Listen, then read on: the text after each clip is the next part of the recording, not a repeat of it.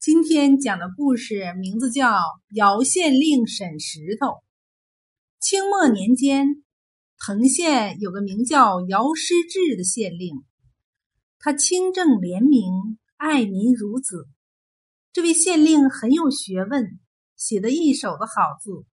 据说他是坐着二把手来藤县上任的，车子除了少量行李衣物外，全是书籍和字帖什么的。藤县南门里有家卖粥的小市民。一天五更头，两口子抬着粥缸子、碗架去摆摊卖粥，不巧被一块大石头绊倒，摔烂了粥缸子和卖粥用的碗。小本营生这一下去了半个家当，两口子就坐在地上哭起来。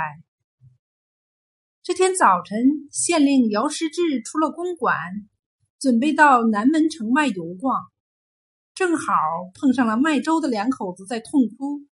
他看了看泼得满地的粥和碎缸，又问了问卖粥的家境，就对卖粥的两口子说：“这么办吧，你俩把这块石头抬到衙门里去，老爷我要审问这块石头。”叫他赔你的粥缸子。卖粥的心里话，俺这就够倒霉的了。你这位大老爷还开什么玩笑？可不抬又不行。县老爷的命令，谁敢不听？没法，两口子就顺着扁担，用抬粥缸子的架抬起了那块石头，朝县衙门走去。人们见卖粥的两口子抬着块石头，跟着县太爷后面朝衙门里去，都感到很稀奇。有的说：“八成大老爷要审石头。”这一叽咕，一街两巷的人都跟着去看稀罕，呼啦一下子就挤满了大堂前的院子。县太爷命令衙役看守好衙门口。只许进，不许出。然后他就站在大堂前开了枪。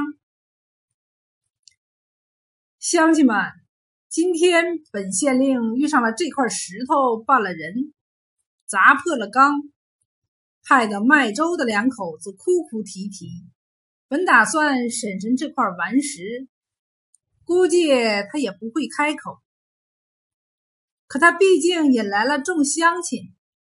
这算他将功补过吧，没说的，请大伙凑个份子，最少一文钱，多者不限，算是大伙周记卖粥的夫妻吧。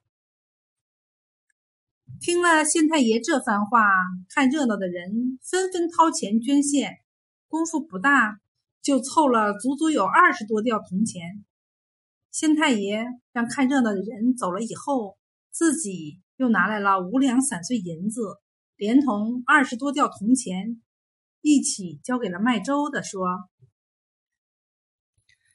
这足够你的粥和粥缸子的钱了，回家去吧。”卖粥的千恩万谢，回了家。